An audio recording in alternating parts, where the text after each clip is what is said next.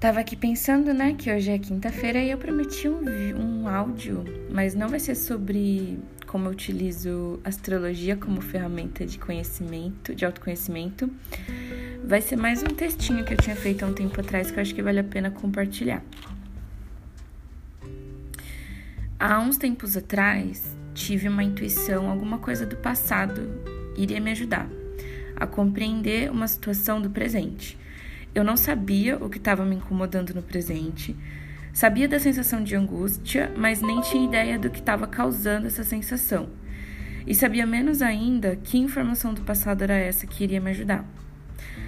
Eu estava estudando e o método que eu estava seguindo não parecia funcionar, então eu mudei o método e foi nesse instante que uma imagem do passado veio. Era a imagem de eu pequena, eu estava estudando, fazendo o resumo de algumas matérias que os professores nem tinham pedido. Eu gostava de antecipar as coisas e gostava ainda mais quando os professores me elogiavam por fazer isso e ainda por cima compreender bem o conteúdo que eu tinha visto sozinha. Então eu entendi qual era a situação do presente, que eu estava precisando de ajuda eu tô trabalhando à distância, como muita gente tá. E não tem aquela troca em tempo real de sinalização se tô fazendo algo certo ou errado. Ou seja, mesmo me esforçando, a sensação é a de que falta tal da aprovação do outro.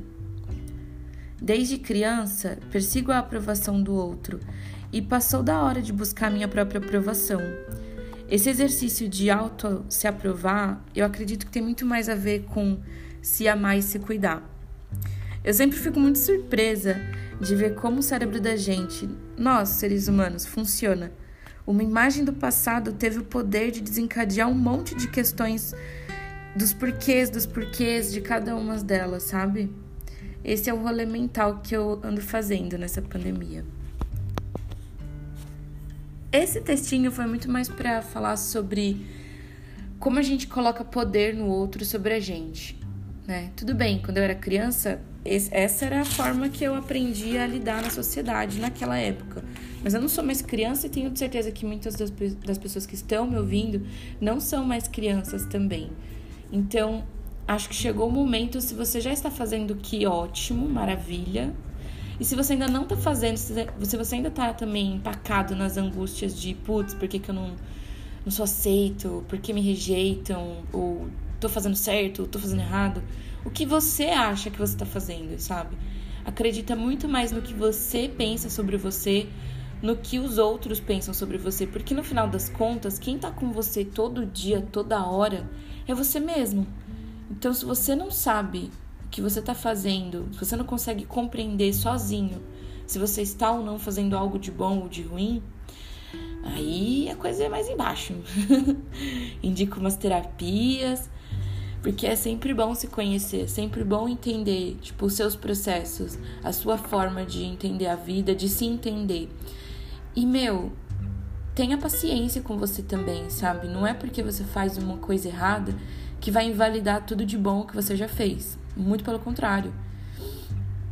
Errar é humano, a gente já falou sobre isso aqui, mas principalmente reconhecer quando a gente está fazendo as coisas certas, isso é muito importante. Isso faz total sentido com ter autoestima, com se amar, com se gostar.